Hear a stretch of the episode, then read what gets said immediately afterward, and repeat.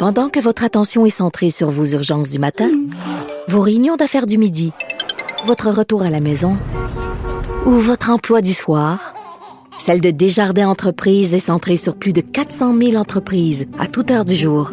Grâce à notre connaissance des secteurs d'activité et à notre accompagnement spécialisé, nous aidons les entrepreneurs à relever chaque défi pour qu'ils puissent rester centrés sur ce qui compte, le développement de leur entreprise.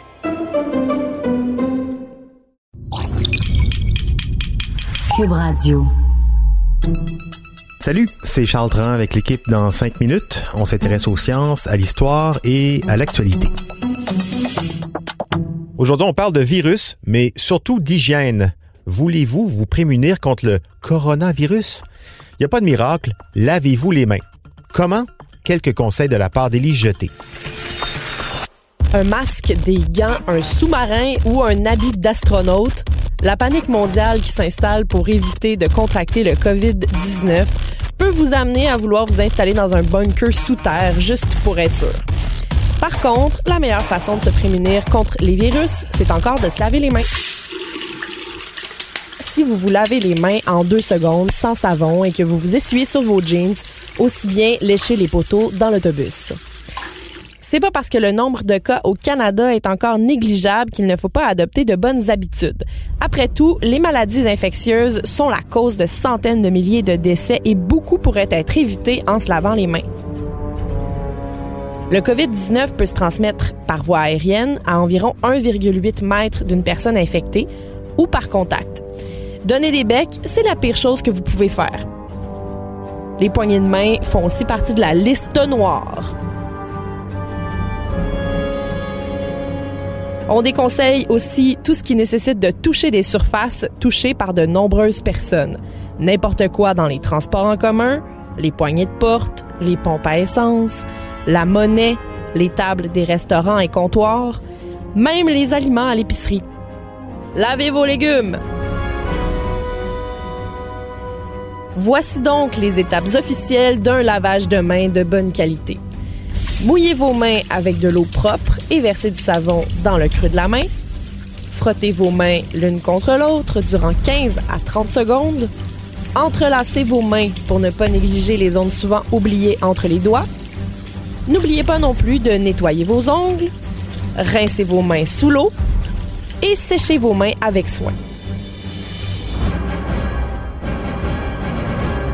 Si vous utilisez du papier à main, servez-vous-en pour fermer le robinet et jetez-le à la poubelle. Les zones les plus souvent oubliées sont presque toutes situées sur le dessus de la main. Le nettoyage des paumes ne suffit pas. Mais est-ce que c'est possible scientifiquement d'enlever tous les germes de vos mains?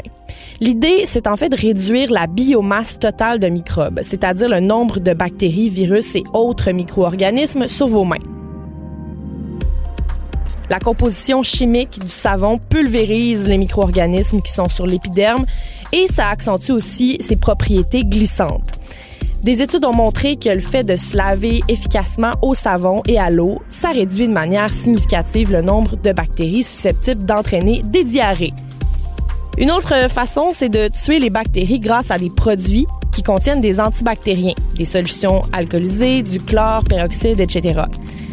Des recherches universitaires ont montré que les savons antibactériens éliminent plus efficacement certaines bactéries sur des mains sales que les savons sans agents antibactériens.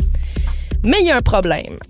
Certaines cellules bactériennes qui sont sur nos mains peuvent être porteuses de gènes qui leur permettent d'être résistantes à un agent antibactérien. En bon français, une fois que certaines bactéries ont été tuées sur nos mains, leurs souches, elles, ont résisté et elles peuvent se multiplier. En plus, les gènes responsables de cette résistance peuvent se transmettre à d'autres bactéries. Donc, les résistants peuvent se multiplier et devenir une armée de résistants. C'est quasiment un film d'horreur. Par ailleurs, l'utilisation à long terme de certains gels antibactériens peut être dangereuse pour la santé. Donc, l'eau et le savon, ça demeure la meilleure protection. Une étude sud-coréenne a déjà révélé que 93,2% des gens ne se lavaient pas les mains après avoir toussé ou éternué. Et une autre étude menée auprès d'étudiants américains a montré qu'ils ne se lavaient les mains que 6 secondes en moyenne. Donc, on peut pas compter sur les autres, c'est du chacun pour soi. Oui, les principaux pays où le COVID-19 a fait des victimes sont la Chine, la Corée du Sud, l'Italie, l'Iran et le Japon. À la fin de la semaine dernière, au Canada, une quarantaine de personnes étaient porteuses du virus, principalement dans la région de Toronto, et 100 000 personnes et plus dans le monde avaient contracté la maladie. Merci beaucoup, Élise Jeté. C'était en cinq minutes.